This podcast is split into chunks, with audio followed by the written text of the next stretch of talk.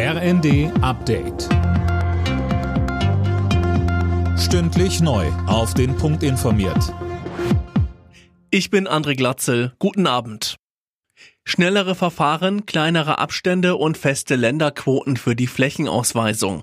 So wollen Kanzler Scholz und seine Minister den Ausbau der Windenergie an Land voranbringen. Bis 2032 sollen durch das neue Wind an Land Gesetz zwei Prozent der Fläche in Deutschland für Windkraftanlagen verfügbar werden. Mit einem Artenhilfsprogramm will der Bund außerdem die Anlagenbereiter beim Artenschutz stärker in die Pflicht nehmen. Umweltministerin Lemke. Dieses Artenhilfsprogramm wird sich speisen aus 80 Millionen Euro für die nächsten Jahre und aus Beiträgen der Windenergiebetreiber, um den Populationsschutz gefährdeter Arten zu verbessern. Die EU hat ein neues Abkommen über Gaslieferungen unterzeichnet. Erdgas soll in größeren Mengen als bisher aus Israel nach Ägypten transportiert, dort verflüssigt und dann nach Europa geliefert werden. So will sich die EU unabhängig von russischem Gas machen. Die AfD hat einen Erfolg vor dem Bundesverfassungsgericht erzielt.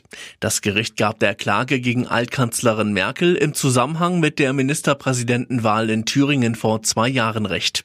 Sönke Röhling, damals hatte sie gefordert, dass die Wahl rückgängig gemacht werden müsse. Ja, weil der FDP-Politiker Kemmerich mit den Stimmen von CDU und AfD gewählt worden war und das habe gegen die Grundprinzipien der CDU verstoßen, so Merkel. Problematisch aus Sicht des Gerichts ist aber, dass sie das auf einem Staatsbesuch gesagt hat und es für Außenstehende so wirkte, als hätte sie das in ihrer Rolle als Kanzlerin gesagt und nicht als CDU-Mitglied. Damit habe sie ihre Neutralitätspflicht und das Recht der AfD auf Chancengleichheit verletzt, so die Vorsitzende Richterin. In weiten Teilen Spaniens leiden die Menschen weiter unter einer Hitzewelle. Seit Tagen zeigen die Thermometer Temperaturen um die 40 Grad Celsius. Am Wochenende ziehen die heißen Luftmassen Richtung Frankreich und Deutschland ab. Alle Nachrichten auf rnd.de